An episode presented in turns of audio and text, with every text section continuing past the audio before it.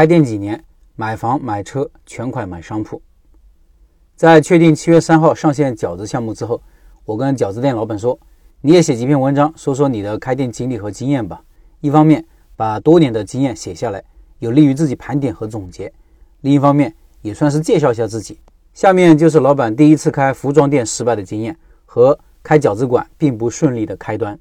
老板说：“在我很低落的时候。”朋友介绍我听听老陈的开店笔记，自从关注以后，每天学习进群和各位老板聊天，改变了我很多。我也试用了很多方法。下面我来分享我的第一次开店经历。我的第一个店也是失败的。十五岁，初中没毕业就全国到处跑。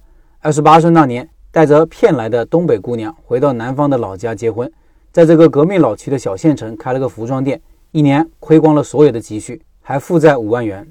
听了开店笔记后。我总结了以下几点服装店失败的原因：第一，产品选择不对。我和媳妇是北京服装公司认识的，她是东北大个子，我们拿的货全部是皮草、皮羽绒服。南方没有那么大风雪，不太需要这种挡风雪的皮羽绒服。皮草只是为了时尚穿一下，又全是从北方拿的真皮，成本运费太高。因为我在北京的服装公司是让设计帮忙拿的货，都比较前卫，大多都是几年后才流行的我们这个小县城。南方冬季短，我们的销售季也是非常短，而夏天呢又没货卖。第二，选址问题，我们卖成人服饰，但是选址选在童装街，缺少目标顾客。第三，装修问题，店铺是从童装店转让过来的，由于资金不够，没有重新装修，直接换货就开业了。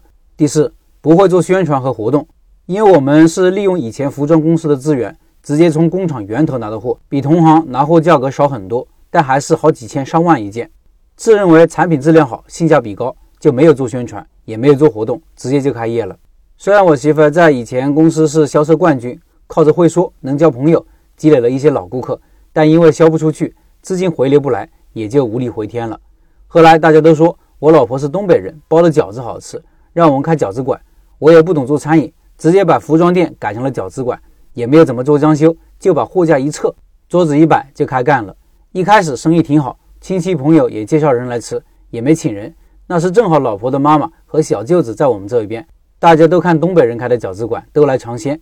两个月以后，生意就不好了，从一开始每天两千多的营业额，掉到每天五百多，到最后三百多、两百多。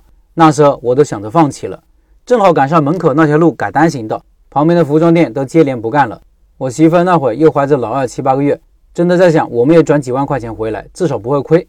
媳妇说，她一个外地人，谁也不认识。又没文化，关了店以后，我们去干什么呢？又要养两个孩子，我就听他的，坚持下来，和小舅子出去跑业务，把饺子冻好往外推，单位食堂、酒店宾馆、学校小区，终于有了好转。现在我们在小县城小有名气。用老婆说的一句话：“我不怕你在外面干坏事，走哪都有人认识我，马上就会有人蹭他打报告。”当然，我也不是那样的人。现在我们不但还清了负债，还买了车，买了房，去年还全款买了店铺。准备下半年搬进去，所以我想跟大家说，只要对自己产品有信心，就要坚持下去。其他不懂的可以学习。这几年我也是搬过两次店，下次我来分享一下选址经验。以上是老板的分享。人在遇到困难的时候，最容易走的路就是放弃。好在老板在饺子馆因为选址生意不好的时候，并没有放弃，而是全力出击，开辟了第二战场。顾客不进店，我就把饺子推出去，把战场从店里延伸到这个城市的各个角落。这就成了破局点，最终让店铺活了下来。这个很重要，因为只有让店铺活下来，才有其他可能。